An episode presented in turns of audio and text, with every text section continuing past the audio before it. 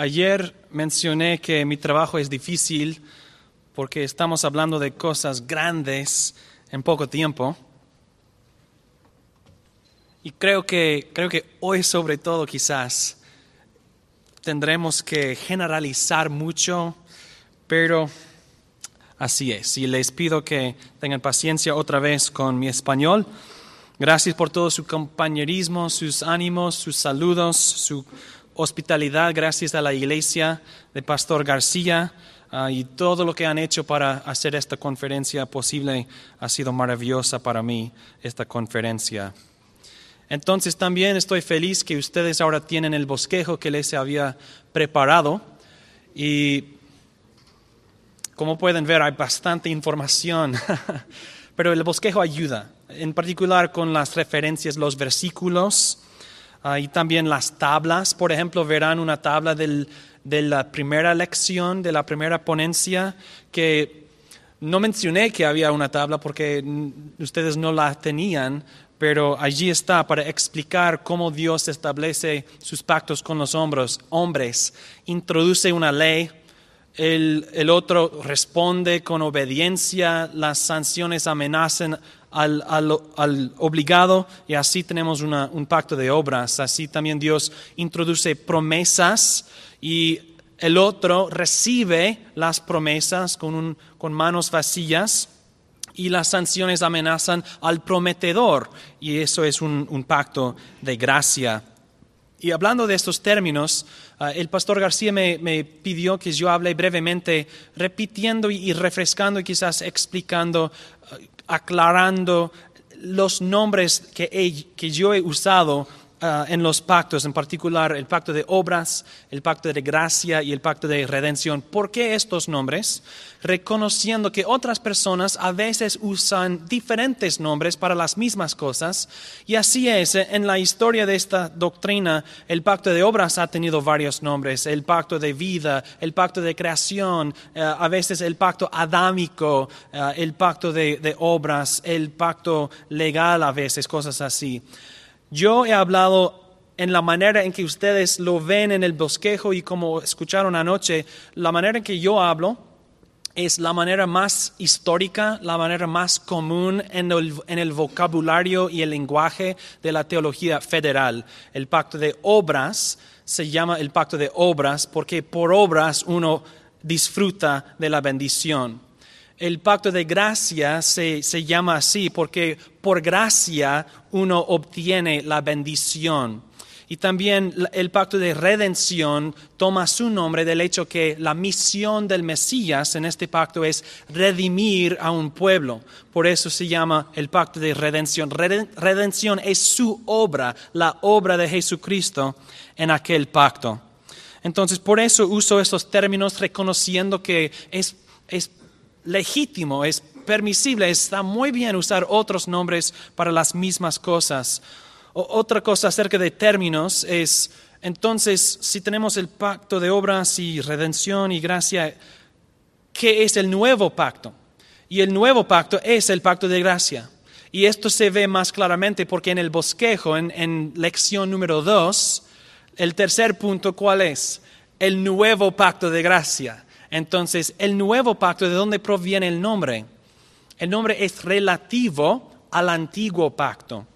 Se llama nuevo en relación al viejo, al antiguo, pero el nuevo pacto es igual, es el pacto de gracia, el pacto en que nosotros recibimos gratuitamente la salvación que Jesús ganó en el pacto de redención, el pacto que nosotros celebramos en la cena del Señor, cuyos sacramentos son el bautismo y la cena del Señor. Entonces, ojalá que esas cosas brevemente hayan aclarado algunas cosas. Ah, obviamente, el tiempo no nos permite tener precisión en todas las cosas que decimos. El tema de esta ponencia o esta lección, como se pueden ver en la, la tercera página, no tengo el bosquejo, pero creo que recuerdo cómo es, es los pactos de Israel y el plan de Dios. Porque hemos hablado de cómo el hombre perdió su justicia y su santidad en el pacto de obras en Adán. En Adán somos condenados a un infierno eterno justamente y vivimos bajo la maldición del pecado en todo nuestro ser, cuerpo y alma. Y luego hablamos de cómo Dios nos ha rescatado en el pacto de gracia. Pero si el pacto de gracia es el nuevo pacto, ¿qué pasó entre Adán y Jesús? ¿Qué pasó y, qué tiene que ver estas cosas con la historia de la redención? Entonces vamos a ver en esta lección qué pasó y vamos a ver que Dios tenía uno solo plan, un plan en toda la historia y los pactos de Israel contribuyen a este plan en la historia de la redención. Entonces vamos a hablar de, primero, la identidad de los pactos de Israel. Tengo un error en el mío. Dice la identidad de los pactos Israel. Dice esto en el bosquejo también. Lo siento. La identidad de los pactos de Israel. Mi propósito no es identificar los pactos. Nosotros ya sabemos. Hay tres. El pacto con Abraham, el pacto en Sinaí por medio de Moisés y el pacto con David. Podemos decir el pacto abrahámico, el pacto sinaítico y el pacto davídico. Esos son los términos que yo voy a usar durante este, esta ponencia. El pacto abrahámico, el pacto sinaítico y el pacto davídico. Entonces mi propósito no es identificarlos, ya lo hemos hecho, mi propósito es demostrar una identidad entre esos tres pactos. Hay diferencias, pero hay una identidad, hay, conexiones y relaciones muy importantes entre estos tres pactos. Entonces, para demostrar esto, vamos a hacer lo que yo les dije que debemos hacer en la, primera lección, si queremos aclarar o entender la relación entre varios pactos, debemos analizar sus leyes y sus promesas. Y al hacer esto, al hacer esto con los pactos de Israel, vamos a ver una identidad que son no iguales en el sentido que este pacto es exactamente igual al otro, pero tratan de las mismas cosas y voy a explicarlo durante toda la lección. Entonces, estudiemos las promesas y su cumplimiento y estamos buscando las promesas de Dios en los pactos de Israel y viendo que Dios cumplió sus promesas, porque las promesas de un pacto son compromisos. Yo me comprometo que yo voy a hacer esta cosa. Dios en los pactos con Israel, Él hizo promesas, Él se comprometió a hacer ciertas cosas. Las escrituras recuerdan, escriban hacen notas del cumplimiento de esas promesas. Entonces, lo que quiero que veamos por medio de esta tabla es que, para resumir antes de hacerlo, es, vamos a ver que el pacto abrámico establece un espacio, Canaán, y un pueblo para llenarlo, los descendientes de Abraham. Y Abraham es la cabeza federal de este pacto. Las promesas fluyen por medio de él a sus descendientes naturales. Entonces, si eres de Abraham, a ti te pertenece la tierra de Canaán. Si no eres de Abraham, no tienes derecho a las promesas. Y Dios prometió la tierra de Canaán a Abraham y sus descendientes según la carne. Eso es importante. Entonces, si dibujáramos un círculo para representar el alcance del pacto abrahámico, incluiría los descendientes de Abraham. Eso es un fundamento. Ahora bien, ¿con quiénes hizo Dios el pacto sinaítico? ¿Con quiénes hizo Dios el pacto sinaítico? Con los hijos de Abraham según la carne, los descendientes de Abraham. Entonces, si dibujáramos un círculo para representar el alcance o el ámbito del pacto sinaítico, ¿cómo se relaciona al pacto abrahámico? Son iguales alcanzan a las mismas personas, aplican a las mismas personas, los descendientes de Abraham, según la carne, dentro de la tierra de Canaán. El pacto abrámico promete la tierra. Siglos después, el pacto sinaítico preparó al pueblo para su entrada a la tierra de Canaán. Y el pacto davídico, ¿a quiénes alcance? Pues a David y a sus hijos, pero a quienes alcanza su autoridad dentro del pacto davídico. Si el pacto davídico establece el linaje de David como los reyes, ¿sobre quiénes son ellos los reyes? Los descendientes de Abraham según la carne en la tierra de Canaán. Todo esto a 140 kilómetros por hora todo esto está demostrando, empezando a demostrar la identidad. Si, dibujáramos otra vez el círculo del alcance del pacto davídico, no hay distinción entre el pacto abrahámico y sinaítico y, y davídico. Entonces el pacto abrahámico establece una tierra y un pueblo. El pacto sinaítico establece las leyes del reino y el pacto davídico provee un rey sobre este reino.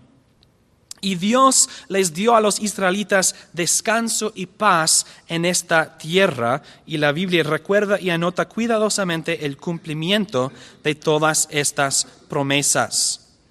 Entonces, noten en la tabla los versículos de la promesa y también el cumplimiento.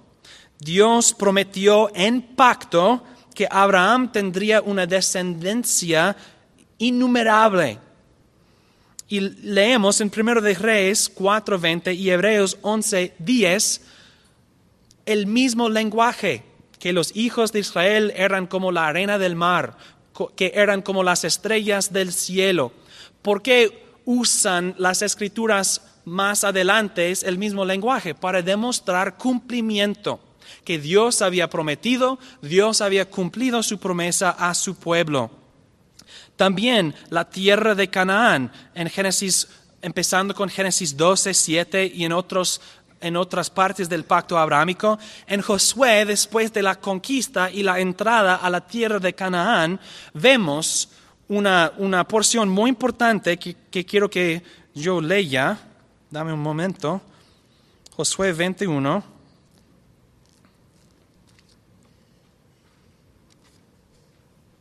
Versículos 43 al 45. Así dio el Señor a Israel toda la tierra que había jurado dar a sus padres. Ellos tomaron posesión de ella y habitaron en ella.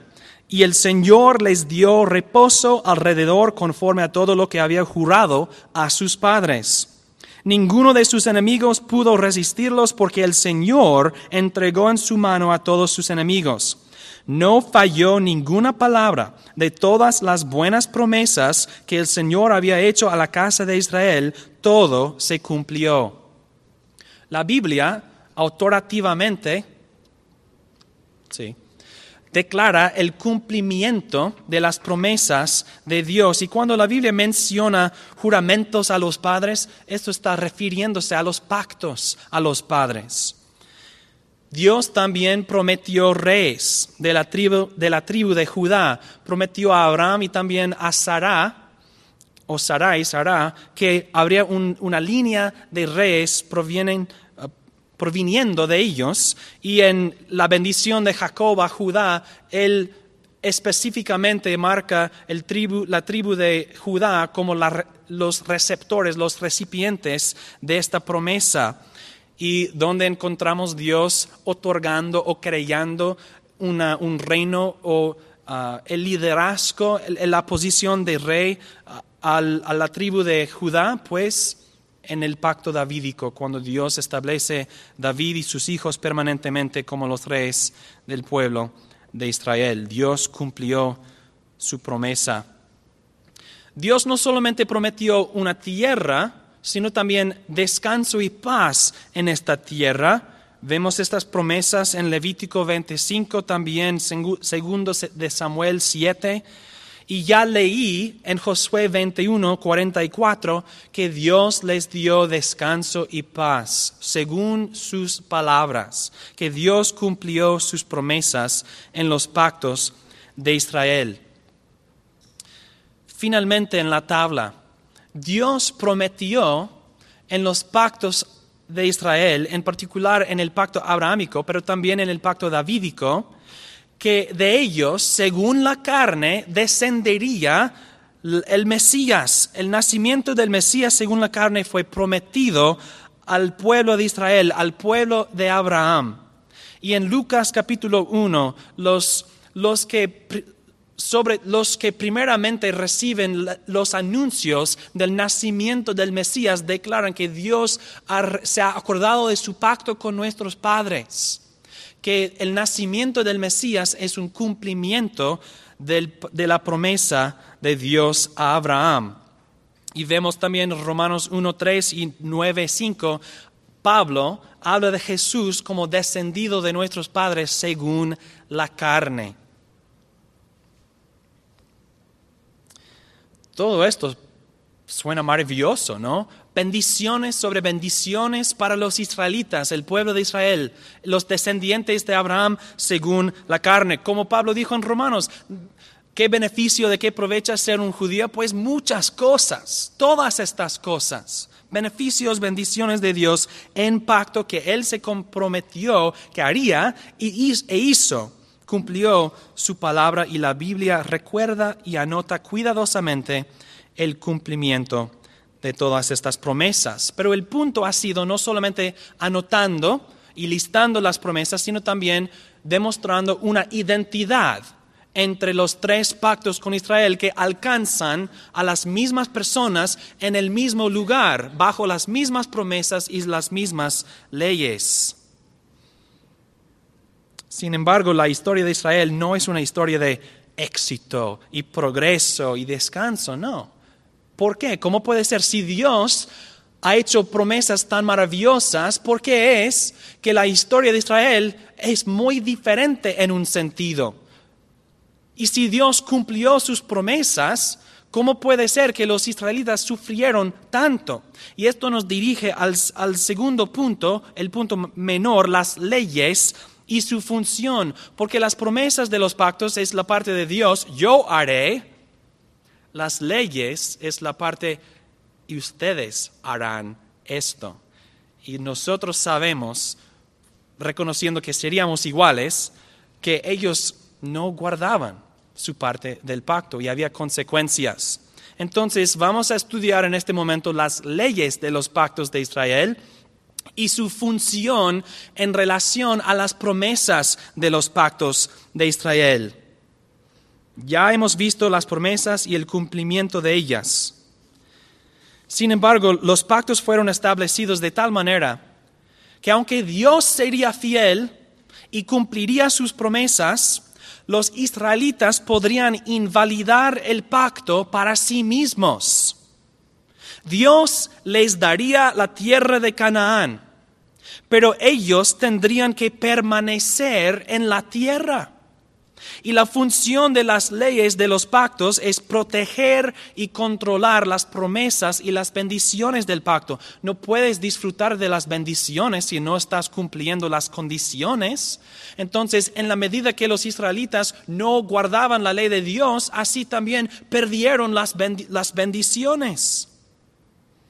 Desde el pacto abrahámico fue así. Hay muchas personas que, que dicen, pues sí, así es en el pacto sinaítico, pero no es así en el pacto abrahámico, pero no lo es. Versículo 14 de Génesis 17 dice esto, el hombre incircunciso, esa persona será borrada de su pueblo porque ha violado mi pacto.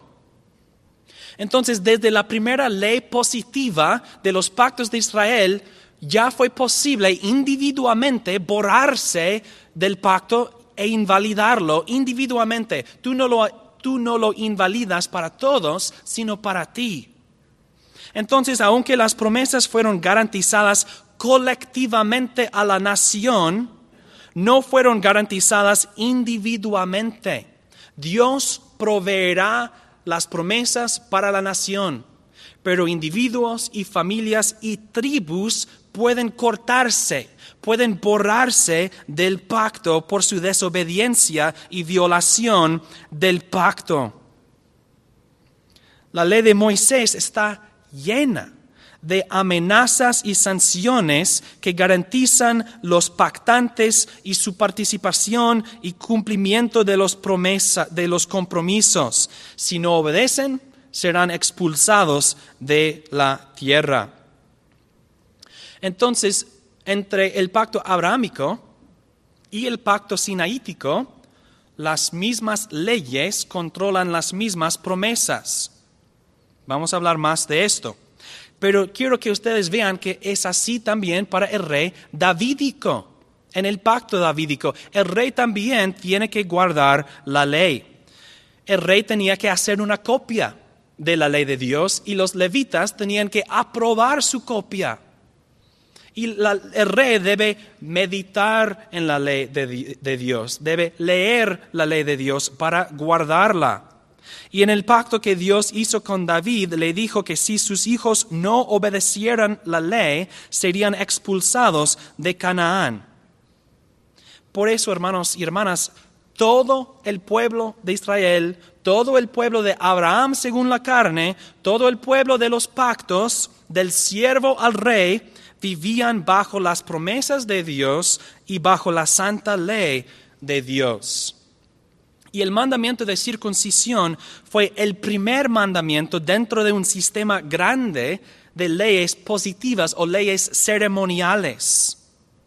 Y como mencioné antes, la expansión de la ley entre Abraham a Moisés se explica por la historia. La circuncisión marca un pueblo. El pueblo circuncidado es el pueblo de Abraham. Así se marcan, así se dividen del mundo. Las leyes de Sinaí, las leyes del pacto de, Moisés, son para un pueblo que está al punto de entrar en un reino. Las leyes del pacto abrahámico son para un pueblo que son peregrinos. No necesitan todas las leyes de un reino establecido, necesitan leyes para un pueblo que está yendo de, lugar a otro lugar, a otro lugar con sus rebaños. Entonces hay una identidad entre Abraham y Moisés, aunque la cantidad de leyes sea muy diferente, el carácter de las leyes y la función de las leyes es igual. La circuncisión te marca externamente, si no guardas esta ley, serás borrada del pacto. También en el pacto de Moisés, el pacto sinaítico, si quieres vivir en mi tierra, si les doy esta gran bendición, ustedes tienen que guardar mis leyes o serán expulsados de la tierra de Canaán. Por eso, hermanos y hermanas, las leyes de los pactos, ¿cómo funcionan? Controlan las promesas de los pactos, controlan el disfrute de las bendiciones. Eso es su función. Dios sí cumplirá sus promesas y lo hizo. Pero los israelitas tienen que guardar las leyes del pacto para disfrutar las bendiciones del pacto. Y cómo me encantaría citar un millón de versículos para demostrarlo en más detalle, pero no tenemos tiempo. Les recomiendo que lean Deuteronomio y allí está. ¿Un libro entero? Sí. Antes de continuar, He dicho que las leyes controlan las promesas y esto nos ayuda a entender el papel, el rol del rey de Israel. Cuando los israelitas entraron en la tierra con Josué, sus únicas derrotas sucedieron cuando desobedecieron la ley de Dios. Asimismo, durante el tiempo de los jueces, varias tribus sufrieron bajo opresión por su infidelidad.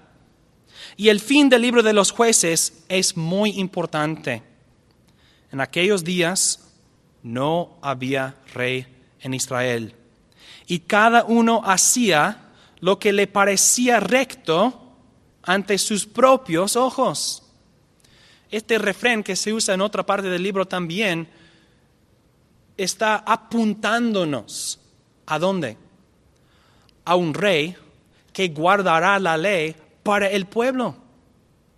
Ellos primero escogieron un rey no según el corazón de Dios. ¿Qué fue el problema con Saúl?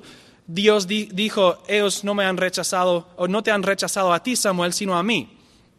¿Cómo puede ser si Dios les dijo que, fue permisible tener un, rey? ¿Cómo fue un rechazo de Dios escoger un, rey? El problema es que ellos dijeron, queremos un rey quien nos juzgará. Ellos querían que el rey creya la ley y entonces ahora pueden vivir como quieren vivir, como las naciones. Queremos un rey como las naciones. Pero el rey de Israel debe ser diferente. El rey no crea la ley, la ley crea el rey. Como ya mencionamos, el rey tuvo que hacer una copia de la ley. Entonces David, el salmista, amó la ley de Dios, David guardó la ley de Dios, David sí, no perfectamente, pero él no era como Saúl que era como los reyes de, los pueblos alrededor. Él amó la ley de Dios y guardó la ley de Dios y meditó en la ley de Dios día y noche.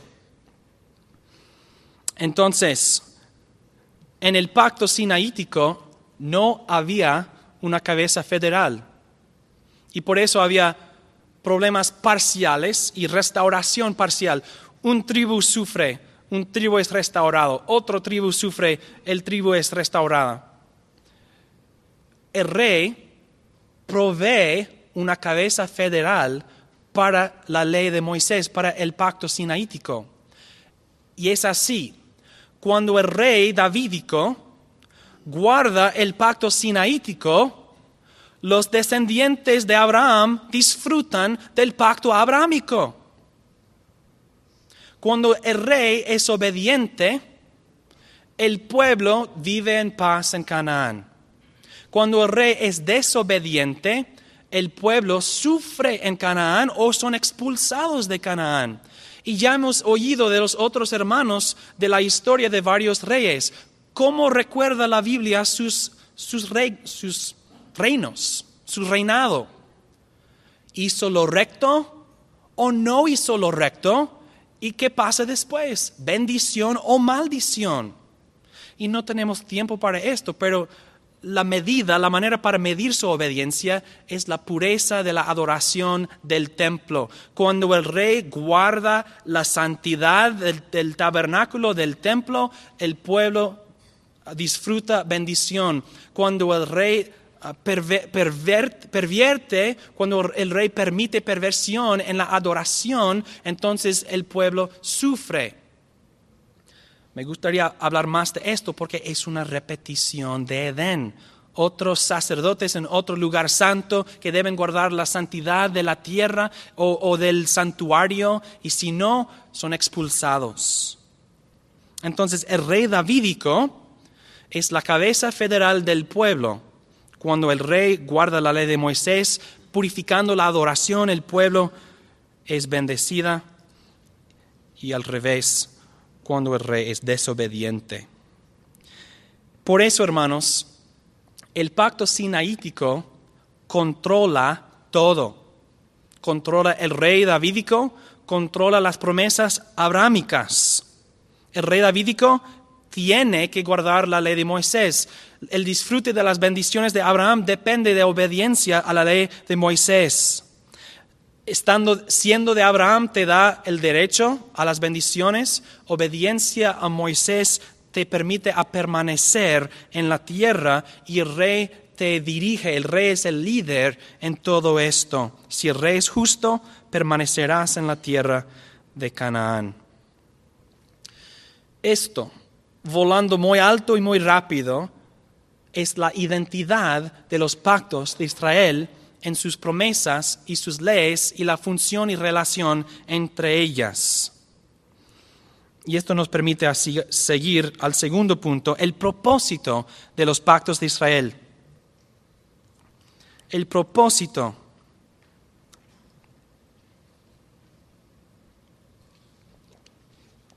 Los pactos de Israel cubren mucho tiempo entre Abraham y entre nuestro Señor Jesucristo y no eran relleno, algo para llenar un espacio, un intermedio. E, e, esos pactos tenían una función y propósito muy importante, tenían un destino. un propósito, pues de hecho tenían varios propósitos complementarios. Número uno, uno de los propósitos de los pactos de Israel es republicar al mundo el pacto de obras. Republicar al mundo el pacto de obras, uno de los propósitos fue para demostrar a los israelitas y al mundo la imposibilidad de siendo perfecto y la profundidad de nuestra pecaminosidad y la realidad de nuestro destino eterno en el infierno. Pablo dijo en Gálatas 3, 21, por, por consecuencia, ¿es la ley contraria a las promesas de Dios? ¿Ofrece otra manera de salvación? De ninguna manera. Porque si hubiera sido dada una ley capaz de vivificar, entonces la justicia sería por la ley. No, la ley no promete vida eterna. ¿Qué hace? No obstante, pero tampoco es opuesto a las promesas. No obstante, la escritura lo encerró todo bajo pecado, para que la promesa fuera dada por la fe en Jesucristo a los que creen. Pero antes que viniera la fe estábamos custodiados bajo la ley, reservados para la fe que había de ser revelada. Entonces la ley funcionaba como una lupa para magnificar el pecado del hombre para que se vea, para que se vea súper claramente. La ley no era mala, la ley reveló la maldad del hombre. Y si los israelitas no pueden guardar la ley para permanecer en Canaán, ¿cómo pueden ellos o nosotros pensar que podemos llegar al cielo por obediencia? Entonces, aunque los pactos de Israel no nos condenan a muerte eterna en sí mismas, el pacto de obras hace esto, republican o nos recuerdan, republican la voz, nos recuerdan del pacto de obras que sí nos condena. Haz esto o serás expulsado de Canaán, invoca y repite la triste historia de Adán. Haz esto o serás expulsado de Edén. Entonces, uno de los propósitos, según Pablo en el Nuevo Testamento, fue demostrar la pecaminosidad de los hombres. Es decir, republicó la voz del pacto de obras. El pacto sinaítico, los pactos de Israel no son el pacto de obras. Diferentes personas, diferente lugar, diferentes promesas pero hay una igualdad, una identidad de forma. Son pactos de obediencia, pactos que dependen de obras para, para el disfrute de las bendiciones. Entonces, el pacto de Moisés no es el pacto de obras, pero es un pacto de obras y funcionó junto con el pacto abrámico y el pacto davídico para, para reinar sobre el pueblo de Israel. También otro propósito de los pactos de Israel, preparar al mundo para el pacto de gracia. Preparar al mundo para el pacto de gracia o para el nuevo pacto. No, no, me importa si cambiamos los nombres. Preparar al mundo para el pacto de gracia. Y en mis notas tengo tres puntos más menores bajo este punto. Y hermanos, tengo que decirles que esta lección es muy difícil en el, sentido que estamos intentando explicar todo el plan de Dios en toda la historia de la redención desde toda la Biblia. Hermanos, uno debe casi temblar haciendo esto. Y he visto tantas veces en el Internet personas que aprenden una cosa nueva y quizás es correcta, pero la toman y corren para entonces atacar a los demás. Si nosotros pensamos que somos maestros de estas cosas, debemos tener mucho cuidado. Muchos hermanos buenos y sabios e inteligentes han tenido diferentes opiniones acerca de la manera en que yo estoy construyendo todo eso. Yo reconozco esto. Entonces yo propongo lo que propongo con, ojalá, con humildad, diciéndoles, estas cosas son grandes y también son pequeñitas, tienen, e, e, es microscópico y macroscópico. Entonces tengan cuidado y tengan paciencia, estudien con mucha paciencia estas cosas, porque son súper importantes, pero también difíciles. Piensen en la historia del Nuevo Testamento. Los apóstoles no lo entiendan al principio. Había muchas de las epístolas del Nuevo Testamento tratan de errores acerca de estas cosas. Y nosotros pensamos que con una lección quizás o un libro nosotros hemos dominado, hemos, somos maestros de estas cosas. tengan cuidado, hermanos, por favor. Es mi deseo demostrar de las escrituras. no estoy diciendo quiero que me duden, solo estoy diciendo seamos humildes entonces, un propósito, preparar al mundo para el pacto de gracia. Tres, tres cosas. Primero, quiero pensar, quiero que ustedes piensen conmigo en las imperfecciones del sistema sacrificial. ¿Está esto en el bosquejo? No, lo siento. Pero te digo qué es. Las imperfecciones del sistema sacrificial un pacto que requiere obediencia para disfrutar las bendiciones del pacto es imposible para una criatura pecaminosa. Entonces, los pactos de Israel, en la manera, en, la manera en que yo los he descrito, son imposibles. Entonces Dios proveyó el sistema sacrificial para restaurar los israelitas a su santidad ceremonial. Ellos aprendieron claramente que por medio del derramo de sangre hay remisión de pecados. Sin embargo, esta remisión no alcanzó a la vida eterna al alma, no purificó la conciencia, las escrituras nos dicen en Hebreos. Entonces los sacrificios les restauraron a vida en Canaán, no a vida en el cielo. Y esto tiene sentido porque Dios les había prometido vida en Canaán en este pacto. Entonces los sacrificios les restauran a vida en Canaán en el pacto. Y la Biblia enseña esto claramente en Hebreos 10, 1 al 2, versículos de suprema importancia para nuestra interpretación de todas las cosas que yo digo en esta lección y los demás. Hebreos 10, 1 al 2. Porque la ley, teniendo la sombra de los bienes venideros y no la forma misma de estas realidades, nunca puede, por medio de los mismos sacrificios que se ofrecen continuamente de año en año, hacer perfectos a los que se acercan. No puede hacerlos perfectos. De otra manera, no habrían dejado de ser ofrecidos. Porque los que ofrecen este culto, una vez purificados, ya no tendrían más conciencia de pecado. Sin embargo, cada año se hace memoria de los pecados con estos sacrificios, porque la sangre de los toros y de los machos cabríos no puede quitar los pecados.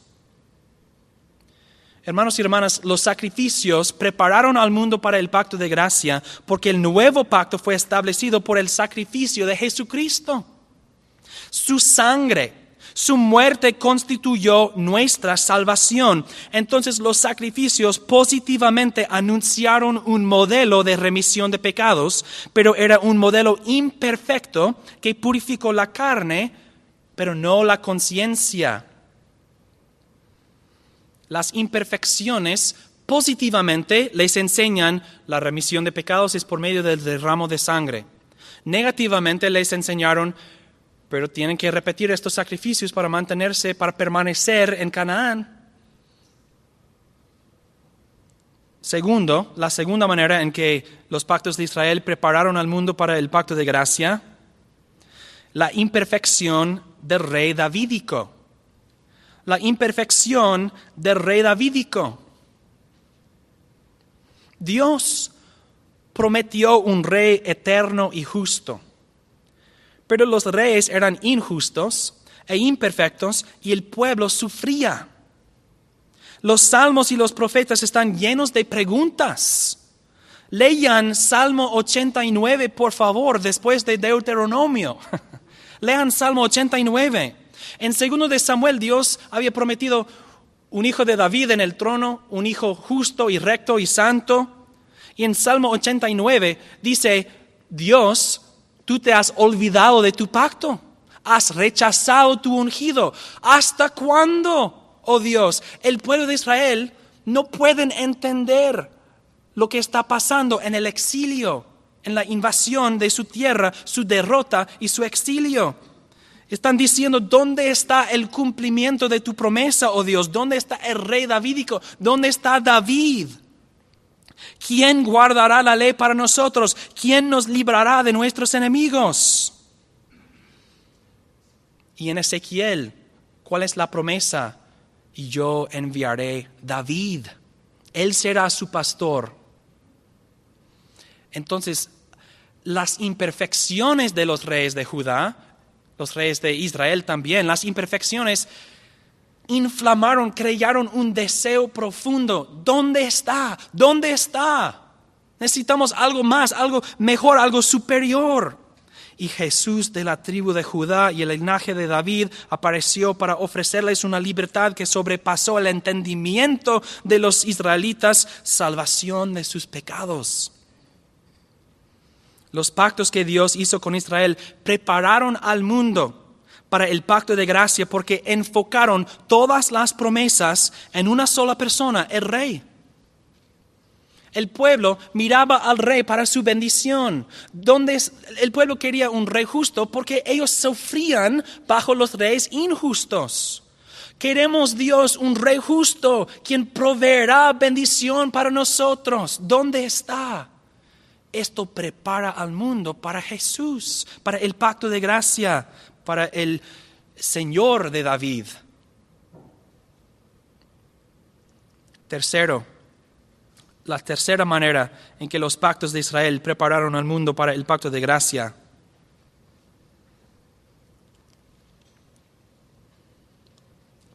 Literalmente produjeron el Mesías.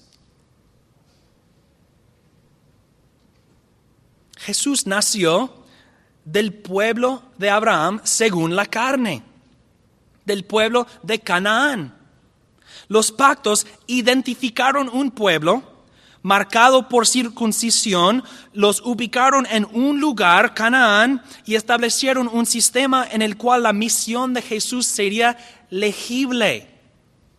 un sistema que proveyó un contexto en el cual la misión de Jesús tendría sentido. Como nuestro hermano el pastor Castañera dijo esta tarde, cuando Juan anunció el Cordero de Dios, había un contexto extenso en el sistema sacrificial que, que hizo que las palabras de Juan tenían sentido perfecto. Así también, pero en una manera más grande, todos los pactos de Israel establecieron una tierra, un pueblo con leyes y un sistema de sacrificios y un rey, hasta un punto que la sombra de Jesús está tan clara que Él solamente tiene que aparecer en la sombra, porque la revelación de Dios en la tipología se había reducido, o no reducido, sino añadido más y más detalle a tal manera, a tal nivel, que todo había presente menos el cuerpo, toda la sombra ya dibujado de Jesús.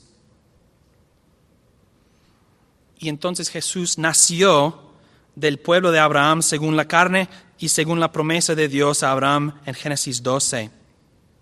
Los pactos proveyeron todo esto y prepararon al mundo para eso. Podemos entender la misión de Jesús porque sucedió en un contexto donde el significado de sacrificios y obediencia y mucho más ya fue establecido. Son, son malditos los que, que son colgados de, una, de un árbol. Sabemos que sí, pero solamente porque la palabra de Dios en la ley de Moisés había dicho esto. Afuera de este contexto, si Jesús apareció desde un, un pueblo no había un pueblo especial, su misión no tendría sentido, no podríamos leer el mensaje. Pero Israel proveyó el contexto. Esto nos dirige al tercer punto mayor, la abrogación de los pactos de Israel, la abrogación. Mm. Ya estoy yendo al máximo, a la máxima velocidad. Me van a dar una, boleta, a ticket for speeding.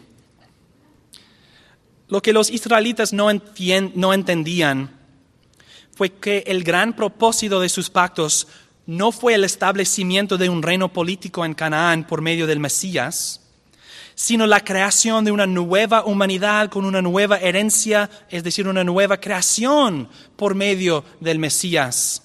El plan desde el principio fue crear un pueblo de todo el mundo e Israel tenía el privilegio de producir el Mesías quien haría esto. Ellos, según la carne, eran los hermanos de Jesucristo, pero esto fue distinto de una relación al Mesías según el Espíritu. La Biblia utiliza la frase el misterio de Cristo para describir esto. Entonces, número uno, el punto menor, el misterio de Cristo.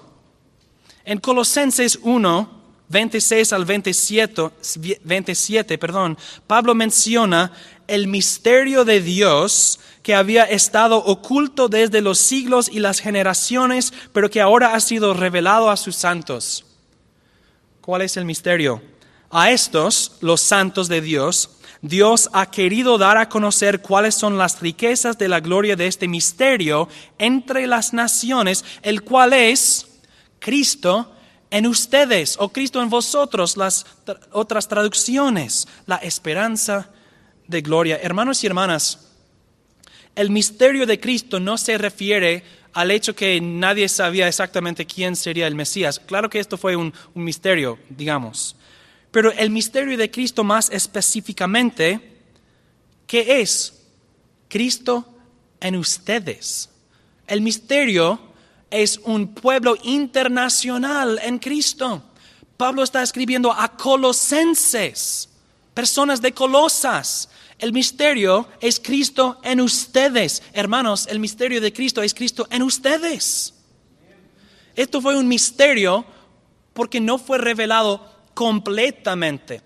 Y los apóstoles lucharon mucho para probar a los, a los judíos este misterio ahora revelado siempre ha sido el plan. El plan de Israel, el propósito de Israel nunca fue separado, nunca tenía otro destino que ser abrogado y así juntarse con la nueva humanidad. Pero ellos lo rechazaron porque querían un pueblo del Mesías nacional y así fueron cortados permanentemente.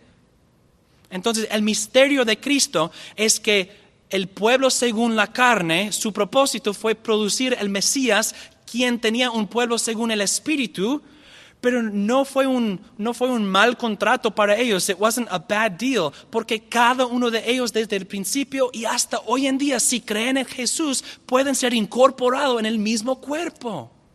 Entonces ningún judío puede decir, Dios nos dio todas estas promesas y ahora se han desaparecido hemos recibido, no sé, infidelidad o, una, una mala maltratamiento.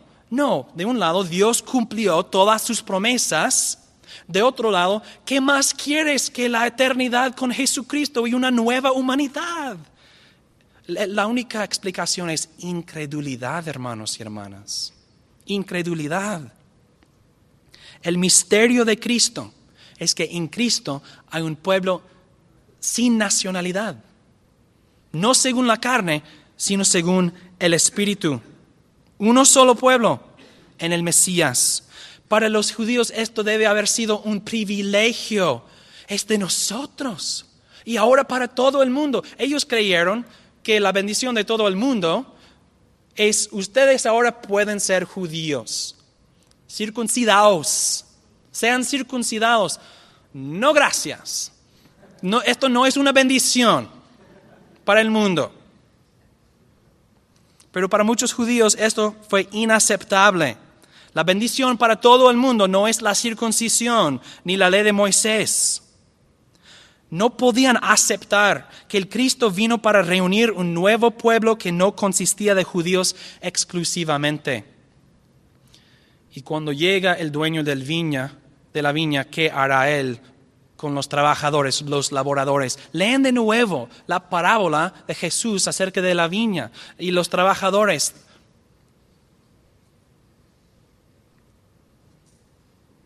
Ellos rechazaron el Hijo, lo mataron.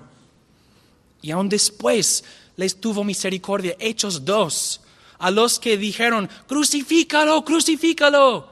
Pedro se pone de pie y dice, y ellos también dijeron, a nuestras cabezas y las cabezas de nuestros hijos sea la, maldición de nuestras acciones. Y luego Pedro les dice, para ustedes y para sus hijos y para todo el mundo, aún para los asesinos de Jesucristo hay misericordia.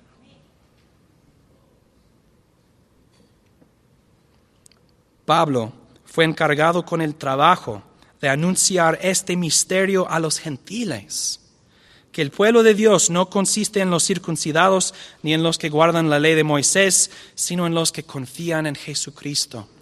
Y por eso ya no hay judío ni griego, no hay esclavo ni libre, no hay varón ni mujer, porque todos vosotros sois uno en Cristo Jesús. Pablo dice en Efesios 2, 19 al 22, así que ya no sois extranjeros ni advenedizos, sino conciudadanos de los santos y miembros de la familia de Dios, edificados sobre el fundamento de los apóstoles y profetas, siendo la principal piedra del ángulo Jesucristo mismo, en quien todo el edificio, bien coordinado, va creciendo para ser un templo santo en el Señor, en quien vosotros también sois juntamente edificados para morada de Dios en el Espíritu. La iglesia entonces es el nuevo santuario, la nueva, el nuevo templo de Dios, porque Dios mora con su pueblo por medio del Espíritu Santo.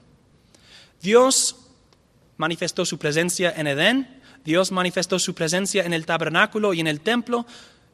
Nosotros somos el Israel de Dios somos el templo de Dios. Dios mora en nosotros por medio de lo que Cristo ganó para nosotros y por medio del Espíritu para crear uno solo pueblo bajo un solo Salvador. Somos la iglesia, el cuerpo de Cristo. Y Pablo nos dice en Gálatas 3 que en Génesis 12 Dios anunció a Abraham una bendición a las naciones por medio de Cristo. Entonces, desde el primer momento de la existencia del pueblo de Israel, siempre había una perspectiva hacia las naciones. Los israelitas no existían como un pueblo de pacto antes de Génesis 12. Y en el principio de Génesis 12 ya hay una perspectiva de las naciones. Por eso cuando Jesús fue revelado, el misterio revelado, no judío podía decir, esto es nuevo, ¿de dónde viene esto? Y Pablo entró en las sinagogas y desde las profetas, desde la ley de Moisés, desde las escrituras, él argumentó, les persuadía acerca de Jesús y el reino de Cristo, el misterio de Cristo. Es decir, que siempre había uno solo plan, un plan, un pueblo que escapa del pacto de obras en Adán por medio de Jesucristo.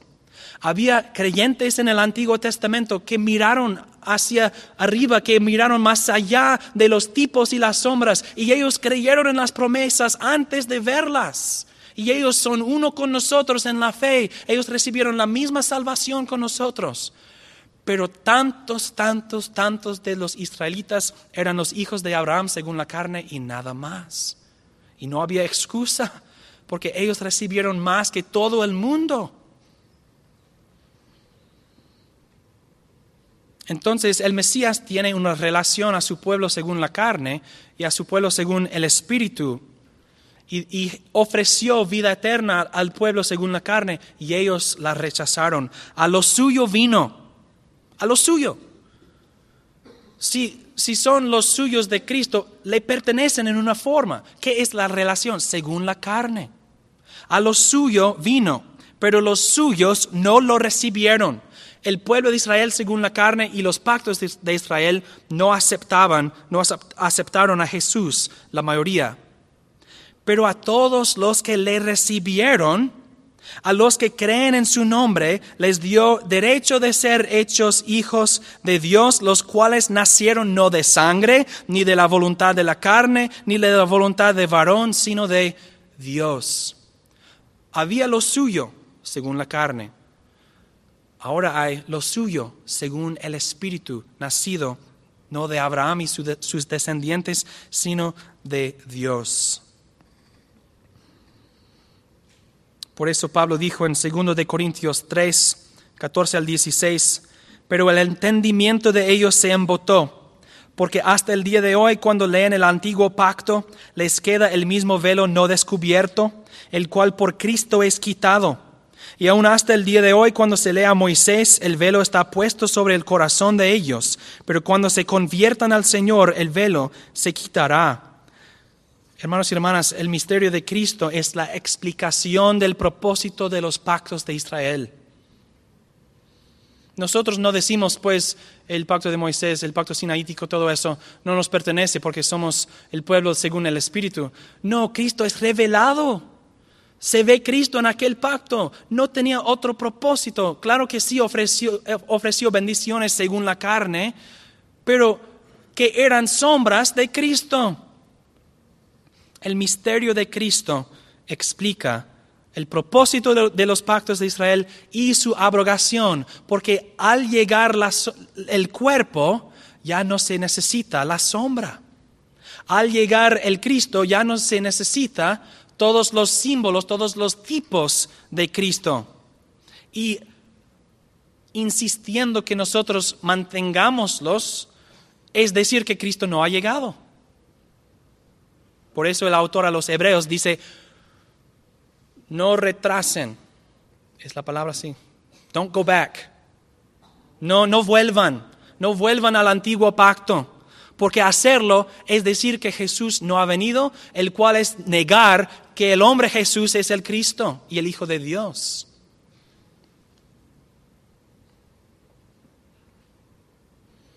También el reino de Cristo, llegando a una conclusión. La Biblia nos dice que Pablo y los otros apóstoles hablaron en las sinagogas, les persuadían acerca del reino de Dios. Y lo que quiero decir ahora es que así como los pactos de Israel establecieron un reino, así también los pactos de Cristo establecen un reino. Los pactos de Cristo constituyen un pueblo con un espacio, con bendiciones. Pero el espacio no es Canaán, es la nueva creación. El pueblo no es los descendientes de Abraham según la carne, sino el pueblo de Cristo según el Espíritu, nacido de arriba, nacido del, del cielo, nacido del Jerusalén de arriba. Entonces, el reino de Cristo no es un reino judío, no es un reino político, no es un reino de este mundo es un reino otorgado por pacto, ganado por pacto en el pacto de redención y otorgado gratuitamente por pacto en el nuevo pacto, el pacto de gracia.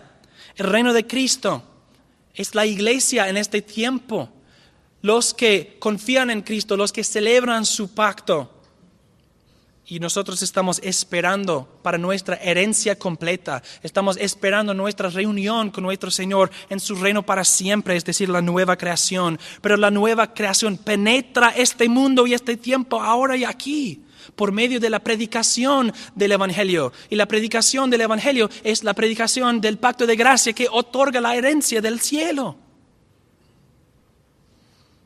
Por eso, imponiendo las leyes del reino de Israel o promoviendo un Estado judío, no reconoce que el propósito de Israel fue dar a luz a Jesús y así desaparecer, siempre siendo invitados a ser incluidos en el pueblo, en el pueblo del Mesías. Cuando nosotros construimos un edificio, nosotros ponemos...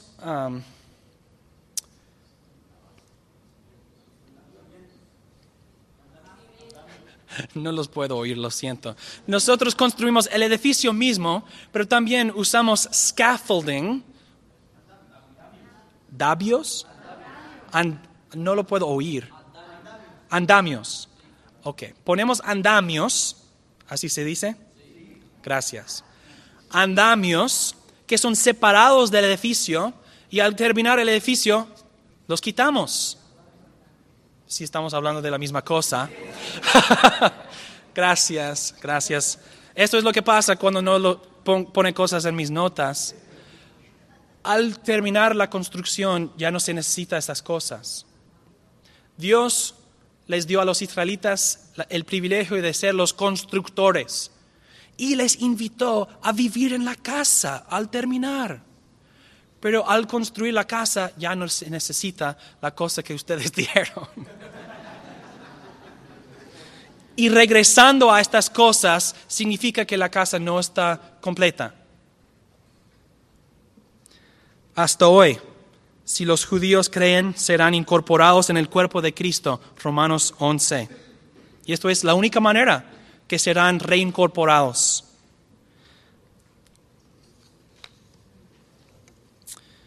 Pues tengo que terminar esta lección porque lo, siento. Como ustedes ven, hay tantas cosas para decir, para explicar toda la Biblia en una lección. Ustedes pueden leer los versículos que no he leído. Voy a, terminar con la última lectura, Efesios 3, 2 al 12, 21, 20 al 21. Sin duda han oído de la administración de la gracia de Dios que me ha sido conferida en el beneficio de ustedes. Por revelación me fue dado a conocer este misterio, como antes lo he escrito brevemente. Por tanto, leyéndolo podrán entender cuál es mi comprensión en el misterio de Cristo. En otras generaciones no se dio a conocer este misterio a los hijos de los hombres, como ha sido revelado ahora a sus santos apóstoles y profetas por el Espíritu a saber, que en Cristo Jesús los gentiles son coherederos incorporados en el mismo cuerpo y copartícipes de la promesa por medio del Evangelio de este llegué a ser ministro, conforme a la dádiva de la gracia de Dios que me ha sido conferida según la acción de su poder.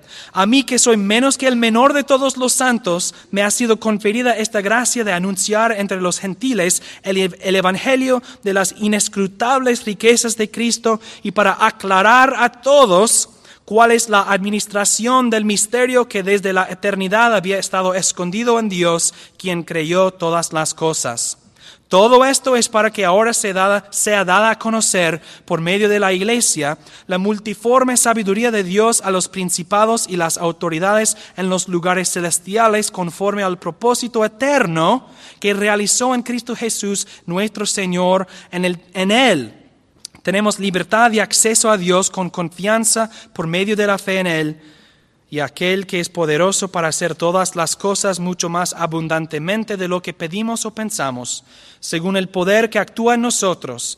A Él sea la gloria en la Iglesia y en Cristo Jesús por todas las generaciones, de todas las edades, para siempre. Amén. Gracias por su atención, hermanos.